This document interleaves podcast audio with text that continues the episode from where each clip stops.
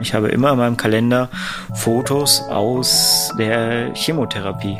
Einfach, nur, wo man sieht, wie ich aufgeschwemmt war, wie ich keine Haare mehr hatte. Einfach nur als Erinnerung daran, dass ich da nicht wieder hin will. Das klingt total banal, aber es, es hat mir schlagartig die Endlichkeit meines Daseins äh, vor Augen geführt. Mir geholfen. Das hat mir geholfen, mich und mein Leben ein bisschen anders zu sehen und äh, mich auch durchaus zufriedener werden zu lassen in meinem Leben. Herzlich willkommen bei meinem Podcast Mein Leben danach. Ich bin Sonja und führe in diesem Podcast Gespräche mit Menschen, die wie ich eine Krebserkrankung überlebt haben. Sie sprechen mit mir über die Zeit nach der Erkrankung, wie sie sich verändert haben und welchen Herausforderungen sie sich stellen müssen. Ich würde mich sehr freuen, wenn ihr auch die Website meinlebendanach.de besucht oder uns auf Instagram oder Facebook folgt. Hier findet ihr weitere Infos, Fotos und Videos von allen Teilnehmern. Ich hoffe, euch gefallen die Gespräche, lasst euch inspirieren, Mut machen und ich wünsche euch trotz des ernsten Themas ganz viel Freude beim Hören. Ich freue mich sehr, euch in dieser Folge Daniel vorzustellen. Daniel erkrankte im Oktober 2006 an Morbus Hodgkin. Aufgrund der Erkrankung krempelte er sein Leben komplett um und stellte sich seinen Lebenslügen. Seitdem achtet er sehr bewusst auf sich und seine Bedürfnisse, ist dankbar für seine Familie und seine Freunde und lebt ein Leben, das wirklich zu ihm passt. Er sagt heute, dass die Erkrankung eine Art Umleitung zu einem Ziel war, von dem er gar nicht wusste, dass er es hatte. Hallo Daniel. Ähm, wir haben uns schon sehr oft darüber unterhalten. Du hattest die gleiche Erkrankung wie ich. Wir hatten beide äh, Morbus Hodgkin, also Lymphdrüsenkrebs. Und obwohl die Erkrankung ja eigentlich sehr gut heilbar ist, ähm, hat sie trotzdem bei uns ganz viel bewirkt, bei uns beiden. Und wir haben beide, glaube ich, kann, das kann man so sagen, unser Leben umgekrempelt aufgrund dieser Erkrankung. Und deine Geschichte finde ich ganz besonders beeindruckend, weil du aufgrund der Erkrankung ähm, ja, die Erkrankung zum Anlass gesehen hast, wirklich komplett ehrlich mit dir selber zu sein, was bestimmt nicht immer angenehm war. Und deswegen freue ich mich jetzt sehr darauf, mehr darüber zu erfahren. Fangen wir mal damit an. Erzähl doch mal, wann du die Diagnose hattest und wie das überhaupt bei dir gefunden wurde, die Lymphome. Äh, hallo Sonja. 2006 im Spätsommer wurde ich damit diagnostiziert. Äh, losgegangen ist es dadurch, dass ich über die Monate davor, und es war bestimmt zwei, drei Monate, äh, so einen chronischen Husten entwickelt habe, der immer, immer schlimmer wurde.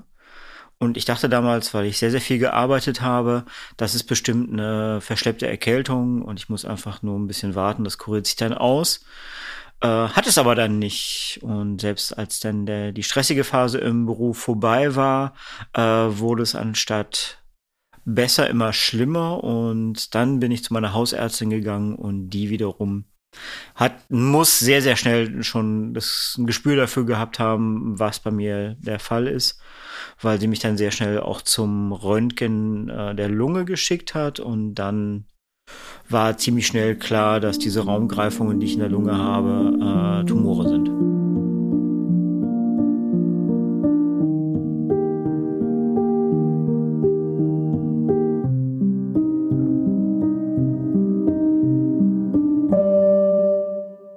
Und da musste ich nochmal eine Woche auf den Befund tatsächlich aus der äh, MRT-Klinik warten. Und äh, danach stand es dann sehr, sehr schnell fest, dass ich da Tumore in der Lunge habe. Und die Diagnose galt schon damals auch aufgrund der Blutwerte, dass ich voraussichtlich Morbus Hodgkin habe. Mhm. Und ähm, beschreib doch mal, wie es dir so die erste Zeit, die ersten Tage nach dieser Diagnose ging.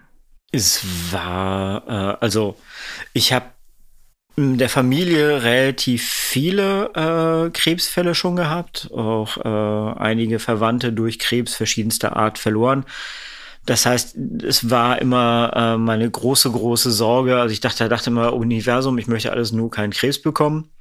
Äh, und im Endeffekt kam es dann raus und das war so ein bisschen surreal, weil das Wort Krebs kam erstmal gar nicht zum, zur Aussprache, sondern es hieß, okay, äh, Sie haben da Tumore in der Lunge, äh, Sie haben eine Krankheit, die heißt Morbus Hodgkin und ich musste dann tatsächlich nachfragen, ist das Krebs? Und dann meinte der Arzt, ja, das nennt man dann Krebs. Und das war so ein, ja, ich war komplett konsterniert. Ich wusste nicht, wie ich damit erstmal umgehen sollte. Und dann war einerseits die Emotion zu sagen, ich habe äh, Krebs, was, warum, wieso, weshalb, wie scheiße ist das denn? Und der nächste Gedanke war dann, ich muss das meiner Familie sagen. Also ich muss das meiner Mutter vor allen Dingen sagen, die ihre, Mu ihre Mutter wiederum und ihre Schwester an Krebs verloren hat. Und das war so das ganz aller, aller Schlimmste, dieses Telefonat, äh, meine Mutter anzurufen, zu sagen, okay, pass mal auf, äh, ich habe Krebs, aber alles wird gut. Was ich zu dem Zeitpunkt ja auch gar nicht einordnen konnte, ob alles wieder gut wird oder ob es nicht wieder gut wird. Es war so eine Mischung aus, oh Gott, ich muss das jemandem sagen und versetze damit andere Menschen in Angst, hatte aber auch gleichzeitig natürlich auch selber Angst und dachte mir, okay, äh, sterbe ich jetzt, sterbe ich nicht? Ähm, werde ich jetzt in einem halben Jahr dahin siechen? Das sind also komplette Unwägbarkeiten. Und du warst ja auch, glaube ich, noch relativ jung, ne? Wie alt warst du damals? Ich war, lass mich kurz überlegen, ich war 34. Erzähl doch mal ein bisschen, in, welchen, ähm, in welcher Lebensphase oder unter welchen Lebensumständen hat dich die Diagnose getroffen? Du warst damals, glaube ich, beruflich ziemlich eingebunden. Ich war, äh, ich habe bei einer Agentur gearbeitet und war im Außendienst tätig und habe zahlreiche Mitarbeiter im gesamten Bundesgebiet äh, betreut und bin halt über Phasen, zwei, drei Monate am Stück eigentlich nur unterwegs gewesen. Habe zu dem Zeitpunkt auch dann wirklich für zwei Monate meine eigene Wohnung untervermietet, weil ich wusste, ich komme eh nicht nach Hause und saß nur im Auto und bin durch ganz Deutschland gefahren und hing permanent nur am Telefon und habe telefoniert, gecoacht und Gespräche geführt etc. pp.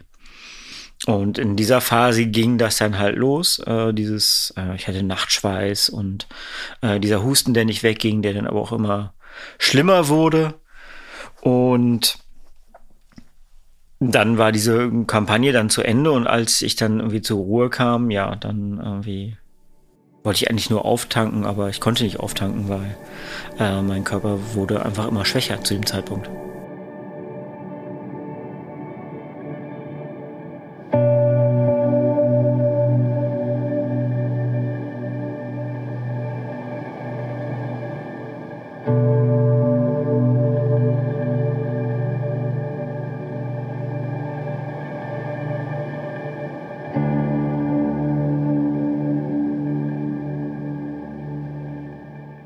Ja, ich war der Meinung, okay, ich mache jetzt eine kurze Pause und dann fange ich wieder an zu arbeiten und auf einmal war bumm, nichts mehr war wie vorher. Ich war komplett aus meinem Leben rausgerissen und äh, alles das, was ich mir irgendwie für die Zukunft vorgestellt hatte, fand nicht mehr statt und es ging einfach nur darum, okay, es gibt jetzt eine Aufgabe, die ich habe und diese Aufgabe ist gesund zu werden und äh, in meinem Hinterkopf war auch mal der Gedanke, ich muss gesund werden, ich will gesund werden, aber ich möchte auch möglichst wenig Menschen dadurch belasten.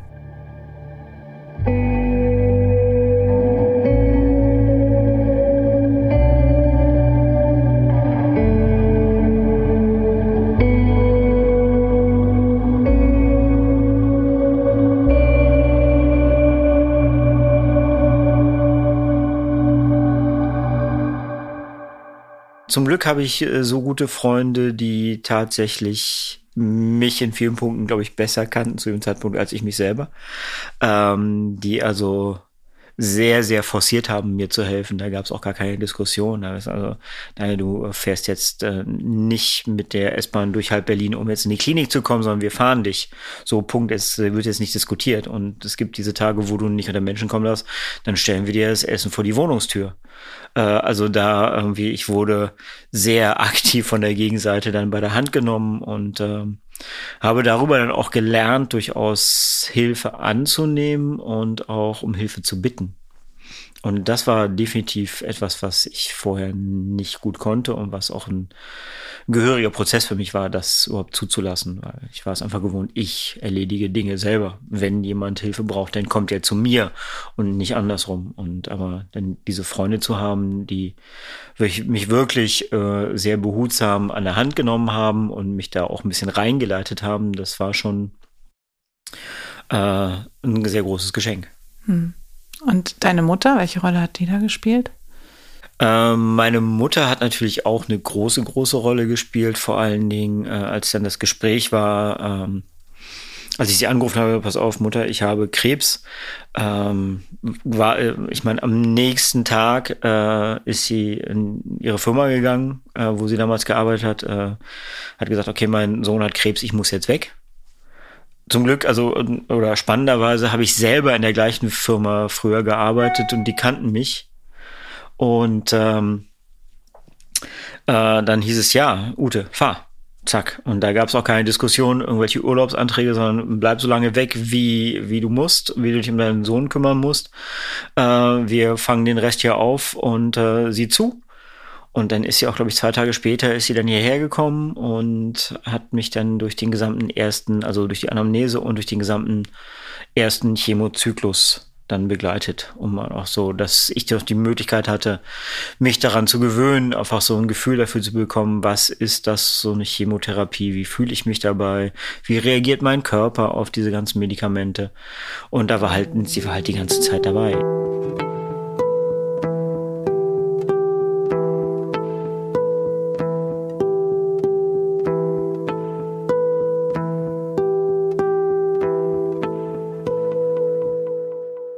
Bis zu dem Zeitpunkt war einfach klar, ich habe einen Körper, der Körper gehört zu mir und der funktioniert. Punkt. Ja. Also es war klar, dass ich nicht 1,90 Meter groß werde und auch kein äh, olympischer Athlet, aber es ist mein Körper und der funktioniert, er tut, was er, was er tun soll. Und das war das erste Mal, wo ich so gemerkt habe, ja, der Körper tut nicht, was er tun soll. Und vor allem, und das war das, was, ähm, was mich, glaube ich, nachhaltig auch ein, erschüttert hat. Äh, mein Körper kann sich nicht selber heilen. Ich brauche Hilfe, um gesund zu werden. Wenn ich keine Hilfe bekomme, werde ich sterben. Und das hat mich schon erschüttert. Und was hat das mit, mit dir gemacht? Also es ist ja, hört sich so an wie eine Art von Machtlosigkeit. Dann werde ich sterben. Ich kriege das nicht alleine hin. Mein Körper kriegt das nicht alleine hin. Das hat ganz viele Dinge mit mir gemacht. Das, ähm, als jemand, wie ja vorher schon angesprochen, der immer davon ausgegangen ist, dass er Dinge geregelt bekommt, äh, auf einmal äh, eine Position zu sein, wo ich Dinge nicht mehr geregelt bekomme und auf Hilfe angewiesen zu sein, das war für mich schon ein großer, also es war eine große Herausforderung und auch ein großer Lernprozess, der da ähm, begonnen hat. Und außerdem ähm, hat es natürlich dann auch nachhaltig dazu geführt, dass ich auf meinen Körper achte und auf meinen Körper höre. Also dass ich auch sensibler mit mir selber umgehe, um natürlich auf gewisse ähm, Dinge zu achten. Wenn mir mein Körper ein Signal gibt, dann irgendwie äh, nehme ich das heutzutage ernster, als ich es damals gemacht hätte. Weil vorher war, hattest du halt mal eine Erkältung oder das Husten oder Masern als Kind oder sowas. Das waren alles so Sachen, da nach dem Motto irgendwie, ja, gehst du zum Arzt, brauchst eine Woche ohne sieben Tage, dann ist es wieder gut. Äh, das war in dem Moment halt nicht mehr der Fall. Und dann war einfach klar, das ist ein Körper, das ist nicht nur ein Werkzeug, mit dem man sich durch das Leben bewegt, sondern irgendwie, wenn man äh, ja, leben möchte, sollte man damit auch pfleglich umgehen. Und wenn man damit pfleglich umgeht, das, dazu gehört einfach auch, dass man darauf hört und nicht sich quasi durch äh, vermeintliche psychische Strenge, äh, Stärke darüber hinwegsetzt, was der Körper einem signalisiert, sondern manchmal muss man einfach schlafen und manchmal muss man Dinge auch loslassen. Und manchmal, wenn es irgendwo weh tut, dann gibt es auch einen Grund dafür und dann sollte man das vielleicht nicht einfach nur wegignorieren. Kannst du mal ein Beispiel dafür geben, was du damals nicht gemacht hast und was du, wo du, an welchen Punkten du heute mehr auf deinen Körper hörst und dann auch eben, wie du gerade gesagt hast, mal länger schläfst oder loslässt? Du hast eben loslassen gesagt. Na, ich war halt schon sehr verbissen auch in meinem Job. Und ähm, da war einfach ganz klar, ich habe mir selber nicht die nötigen Ruhephasen zugestanden, sondern es war einfach klar, okay, ich habe ähm, eine Kampagne vor mir, diese Kampagne dauert drei Monate und in diesen drei Monaten habe ich keine Freizeit. Punkt. Brauche ich nicht, weil ne, ich habe ja dann irgendwann danach mal Freizeit sondern ich bin einfach immer kontinuierlich über meine eigene Leistungsfähigkeit hinweggegangen. So einfach klar, nein, nein, du schaffst das, nein, musst dich jetzt also, ne, hör auf rumzuheulen, mach. Ne, komm, einfach nur ein bisschen durchhalten. Ja, wenn du über den toten Punkt hinaus bist, dann, ne, dann geht's auch wieder. Kennst du doch. Und dann einfach weitermachen, weitermachen, weitermachen. Oder dann einfach, wenn es irgendwie dann wirklich sehr, sehr irgendwie anstrengend war, dann bin ich teilweise einfach nur mit meinem Auto in den Parkhaus gefahren, ganz oben im Parkdeck, wo kein anderer war und habe mich einfach mal für eine halbe Stunde lang Powernapping-mäßig ins Auto gelegt. Wirklich so der Klassiker. Irgendwie Sitz nach hinten klappen, Schlüssel in die Hand nehmen, dass man durch das Klappern, was der Schlüssel verursacht, wenn er ihm aus der Hand fällt, wieder wach wird. Das war so einfach, es war gar keine Diskussion, dass ich das nicht schaffen könnte. Es war ganz klar, das ist der Fall. Also schaffe ich. Warum auch nicht? Ich habe doch bisher alles geschafft, aber warum sollte ich es jetzt nicht auch schaffen? Und das war ein vehementer Trugschluss. Also ich will gar nicht sagen, dass ähm, ich deswegen Krebs bekommen habe, sondern ich glaube, äh, der Ausbruch von Krebs wurde durch meinen eigenen Umgang mit mir selber einfach unterstützt. Und ich habe ihm nicht die Zeit gelassen, wirklich sich zu regenerieren und auch meine Psyche nicht zu regenerieren. Und das war, glaube ich, in, der Gemengelage einfach, ja, ungesund. Punkt.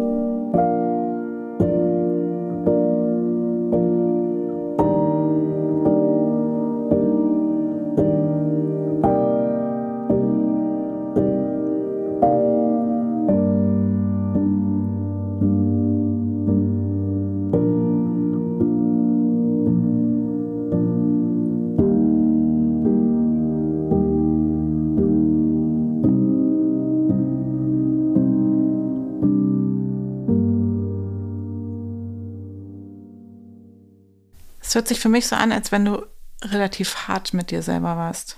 Ähm, und jetzt, so wie ich dich jetzt kennengelernt habe, sehe ich das überhaupt nicht so. Du hast, finde ich, ähm, praktizierst richtig eine Selbstfürsorge, die ich echt beeindruckend finde und von der ich auch noch viel lernen kann.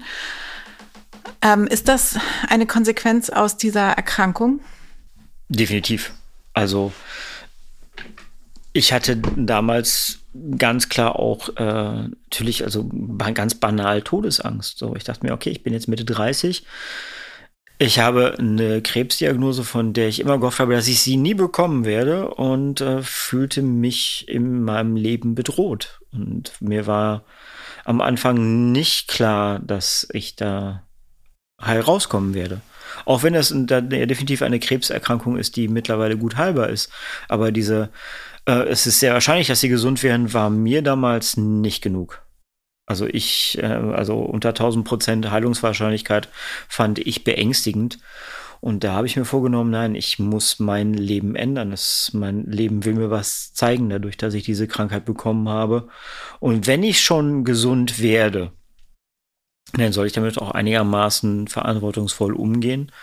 Und vor allen Dingen, ja, das Leben ist einfach auch viel zu spannend und zu schön und dass, dass man da frühzeitig abtreten muss, wenn man es verhindern kann. Und deswegen war mir ganz klar, ich werde darauf achten, dass ich mir selber Ruhephasen gönne.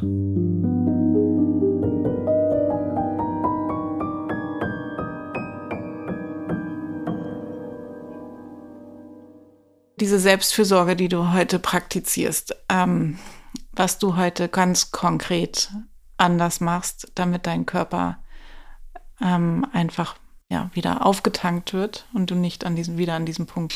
Ähm, naja, ich glaube, dass, dass das äh, Deutlichste ist, ich äh, nehme mir ein, ich bin selbstständig, das heißt, ich kann selbstständig, selbstständig arbeiten, aber ich achte ganz, ganz vehement darauf, dass äh, der Montag mein freier Tag ist.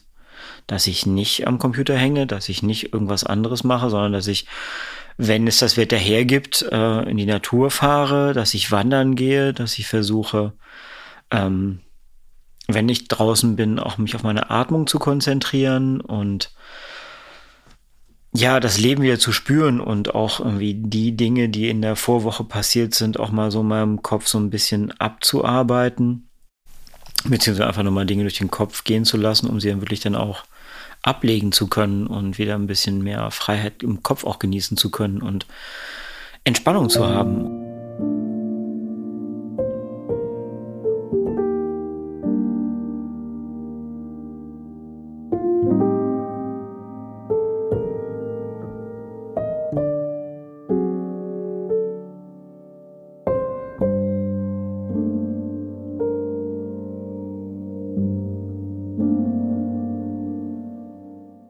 Meiner Psychohygiene gehört, gehört ganz stark, dass ich äh, Zeit in der Natur verbringe.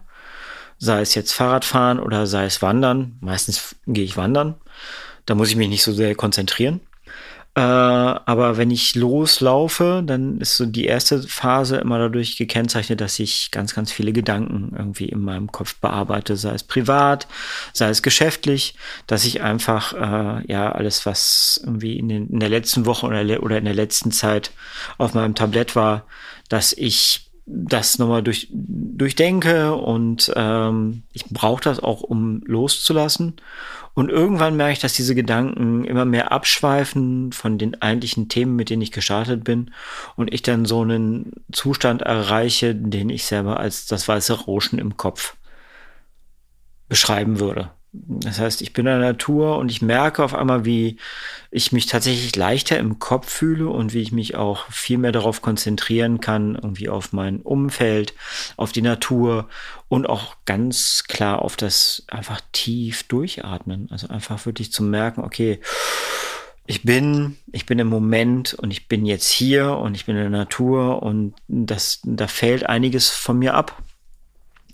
Und dann irgendwann, wenn diese Phase dann auch durch ist und ich dieses bewusste Wandern oder Dasein äh, wirklich ausgelebt habe, dann kommt der Moment, wo ich dann irgendwie mir einfach manchmal auch einfach nur Kopfhörer in den äh, äh aufsetze und dann einfach nur Musik höre und dann merke, wie so meine Akkus wieder voll sind und ich so das, was vorher war, so ein bisschen abgelegt habe oder auch abgearbeitet habe und wieder daraus Energie ziehe und sage, okay, jetzt bin ich bereit, jetzt kann ich auch wieder mich mit Menschen auseinandersetzen und mit mir selbst auseinandersetzen und steigert meine äh, Lebensfreude, ganz klar.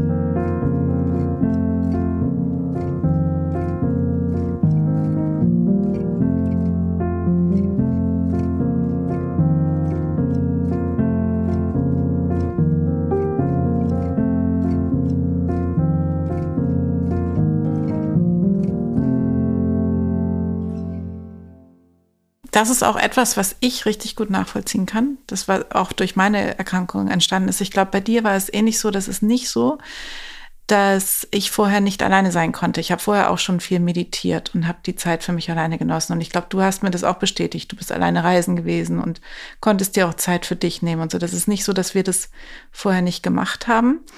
Aber was bei mir jetzt anders ist, ist, dass auch wenn ich etwas anderes geplant habe und ähm, weiterhin auch manchmal so, so eine Härte an den Tag lege mit, das musst du erledigen und das musst du machen, äh, ich trotzdem äh, dann die, auf die Bremse drücke, wenn es nicht mehr geht. Und früher habe ich, glaube ich, wenn ich mir etwas vorgenommen habe, habe ich das einfach trotzdem durchgezogen, habe dann die Zeiten für mich dann gehabt, wenn ich sie mir eingeplant habe, irgendwie zwei, drei Wochen vorher. Dann dem Abend gehe ich meditieren, da bin ich eine Woche, eine Woche im Kloster oder so, aber nicht in dem Alltag integriert an den Zeitpunkten, wo ich es wirklich brauchte. Ähm, Würdest du das auch so bestätigen? Ja, definitiv. Also wie gesagt, es war mir einfach klar, es gibt gewisse Dinge, die haben Priorität gehabt und es waren dann ganz häufig halt einfach auch Jobdinge, denen ich dann den Rest untergeordnet habe, weil es, glaube ich, auch, also ich habe es so wahrgenommen, dass es ja gesellschaftlich auch so äh, so ein bisschen der Gesellschaftsvertrag. Es ist klar, man muss Karriere machen und äh, das gehört dazu und dem muss man sich auch in einem gewissen Maße unterordnen. Und somit war auch klar, meine Freizeit ist eher nebensächlich. Und Freizeit hat auch dieses so, das klingt immer so nach äh, Spiel, Spaß und Freude. Aber wir brauchen halt, oder ich habe für mich festgestellt, ich brauche Ruhephasen und das ist freie Zeit. Ich brauche freie Zeit, um mich da mit mir auch ein bisschen beschaffen, befassen zu können oder auch um einfach mal mich mit nichts befassen zu müssen. Hm. Ich komme jetzt nochmal zurück zu der Zeit, wo du die Chemotherapie hattest. Ähm, ich glaube, es war schon in der Zeit, du hast mir mal erzählt, dass in, der Zeit du anfingst, mit deinen Lebenslügen aufzuräumen. Und ähm, das finde ich natürlich extrem spannend. Was waren das für Lebenslügen und wie kam das überhaupt dazu, dass du schon so schnell dich damit auseinandergesetzt hast? Das kam eigentlich, sagen wir mal so, ich gebe mir und meinem eigenen Umgang mit mir selbst auch ein bisschen die Schuld dafür, dass ich, dass der Krebs bei mir ausgebrochen ist. Ich glaube, wenn ich zu dem Zeitpunkt irgendwie ein gesünderes Leben geführt hätte und somit auch meinem Immunsystem irgendwie die Chance und die Möglichkeit gegeben hätte, dass es die schadhaften Zellen, die ja jeder von uns hat und täglich hat, wirklich zu erkennen und sich darum zu kümmern, dann wäre ich vielleicht gar nicht erst erkrankt oder zu einem anderen Zeitpunkt. Aber dadurch, dass ich einen dermaßen Raubbau mit mir gemacht habe äh, und meinem Körper, war einfach, äh, dachte ich mir, okay, das, ich bin Mitverursacher des Problems. Jetzt, dann kommen wieder auch meine guten Freunde mit ins Spiel, die mir auch während ich äh, diesen Job äh, vorher erledigt hatte, mir immer gesagt haben, nein, das ist doch nicht gesund, was du da machst. Du kannst ja nicht permanent mit zwei Handys im Anschlag durch die Gegend laufen und äh, nur machen, machen, machen. Du musst auch mal ein bisschen auf dich achten. Ähm, und ich kann jetzt nur für mich sprechen, aber ich brauche manchmal, also ich sehe den Wald vor lauter Bäumen manchmal nicht. Und dann, wenn mir aber gute Freunde sagen, okay, das kann so nicht sein, ähm, und ich merke, dass es mir nicht gut tut, dann war klar, irgendwas muss sich ändern. Und ähm, dann ging es halt auch darum, wie ja vorhin schon angesprochen, das Thema, es ist so klar, dass man in unserer Gesellschaft Karriere machen muss. Und es ist so, es gibt so klare Wege, um das zu tun. Sei fleißig, sei determiniert, sei zielstrebig, schon machst du Karriere und dann musst du halt deine Freizeit und dein Privatleben auch noch ein bisschen opfern und dann wird das gut und es ist von allen auch so akzeptiert. Und äh, ja, in dem Moment, wie gesagt, kam die Diagnose und dann wusste ich, das ist mir total egal. Also das interessiert keine Sau. Wenn du tot bist, dann ja, gut, er war immer fleißig. Herzlichen Glückwunsch. Kann man sich viel von kaufen.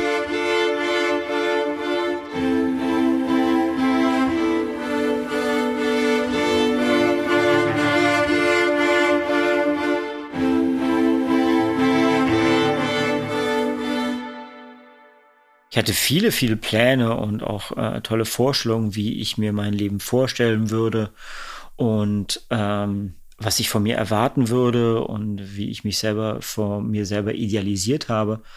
Und dann aber einfach zu begreifen, das ist eigentlich gar nicht wichtig, sondern was ist das, was mir Freude bereitet.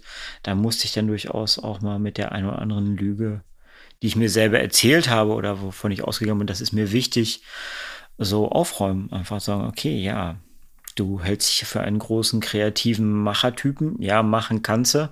Kreativ, hm, auch in gewissen Maßen.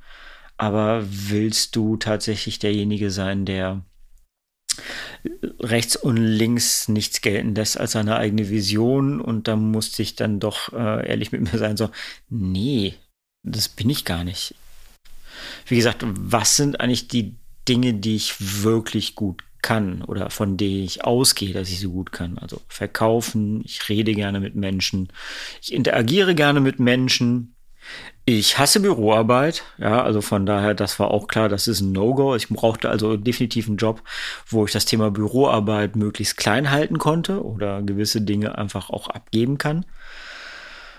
Und musste aber auch aus der beruflichen Erfahrung vorher äh, sehen, dass ich äh, Wahnsinn, also ich arbeite nicht gern weisungsgebunden und somit als Angestellter, auch wenn das eine Form von Sicherheit gibt, war mir klar, nee, ich bin auch, mm, also der ein oder andere mag sagen, dass ich ein kleiner Dickkopf bin. Das wäre jetzt Hören sagen, aber ähm, es war klar, äh, wie ich muss was machen, wo ich durchaus auch das ins Spiel bringen kann, wie ich mir Dinge vorstelle. Und dann kam halt dieses mit dem ähm, selbstständig als Weinhändler raus, oder das war für mich so, was sich schon beim Gedankengang so richtig angefühlt hat. Und dann habe ich diesen Weg verfolgt.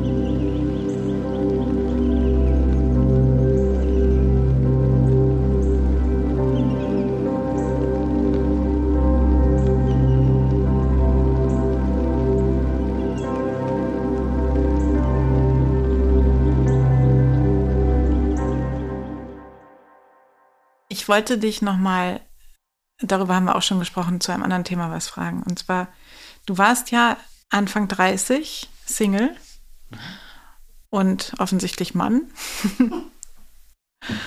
und welche Auswirkungen, also du hast jetzt darüber gesprochen, eigentlich, welche Auswirkungen diese Erkrankung für deine berufliche, für deinen beruflichen Weg hatte.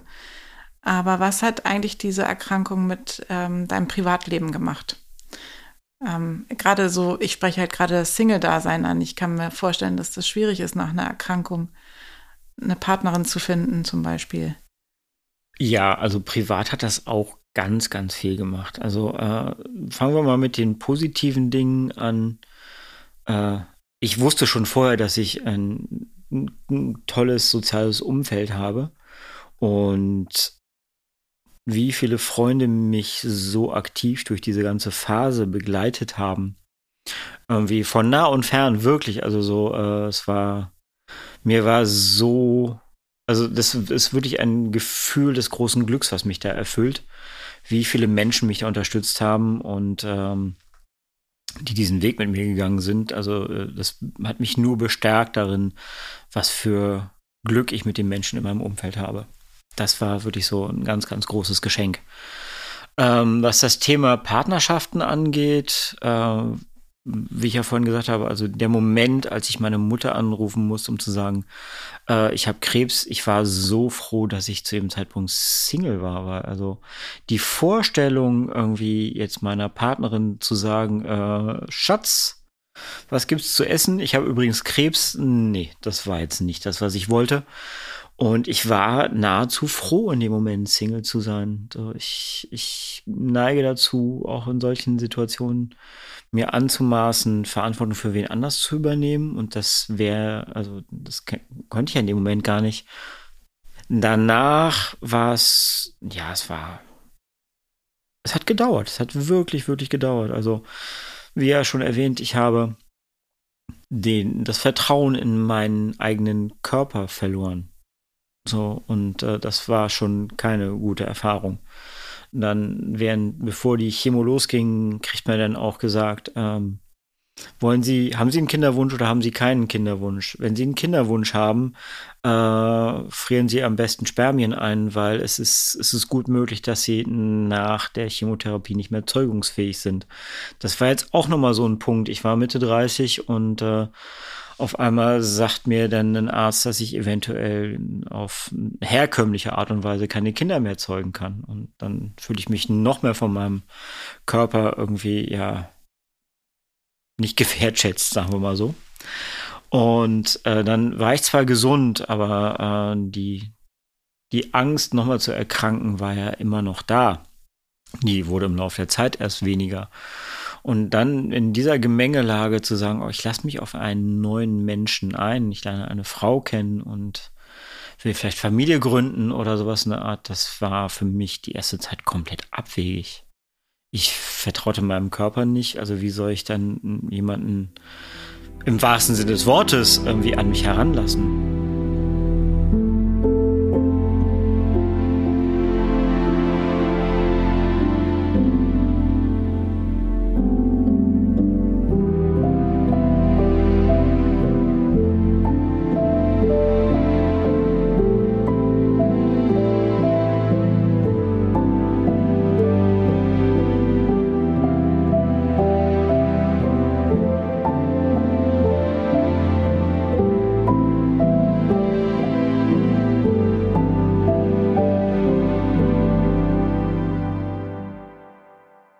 Ich finde ja, du bist ein Mensch, also wenn man dich so kennenlernt, du wirkst sehr oft sehr glücklich, gelassen, offen, frei, lustig, ziehst da ja auch viele Menschen mit. Ähm, kannst du was dazu sagen, was bedeutet für dich Glück und in welchen Momenten bist du das? Okay, die kleinen Flaragen am Schluss. Äh, genau. was bedeutet für mich Glück? Hm, äh, Glück. Also wenn ich es jetzt mal versuche runterzubrechen, darüber haben wir beide ja auch schon mal gesprochen, ähm, wenn ich selber in mir Ruhe und die Möglichkeiten habe, mein Umfeld zu wahrzunehmen, das ist schon mal so der erste Schritt in Richtung Glück. Wenn ich in der Situation bin, dass ich mich nicht als Getriebener fühle, sondern dass ich da bin, um ja zu sein. Hm. Also es sind wirklich, es ist nichts Großartiges, aber ja, ich mag Interaktion mit Menschen und manchmal mag ich auch keine Interaktion mit Menschen. Das ist sehr unterschiedlich, aber das Sein im Moment und die, die Muße zu haben, das auch wahrzunehmen, das macht mich schon glücklich. Und ich finde generell, es wird im Leben zu wenig gelacht und es wird zu wenig getanzt und es wird zu wenig geküsst das sind auf alle Fälle drei Dinge, die sollte man definitiv häufiger machen. Das stimmt.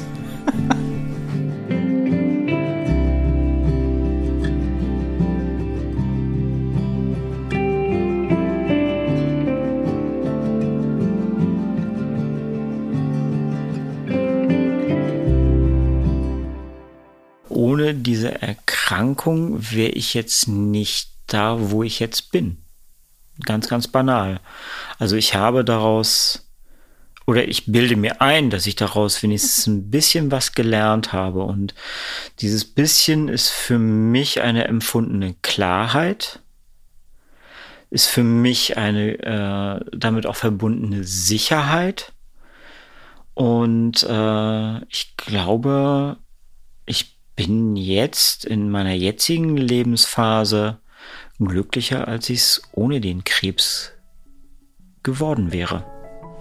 Ich habe schon wieder was Neues über dich gelernt. Ich dachte, wir hätten schon so oft drüber gesprochen. Aber es war, war ein schönes Gespräch. Dankeschön.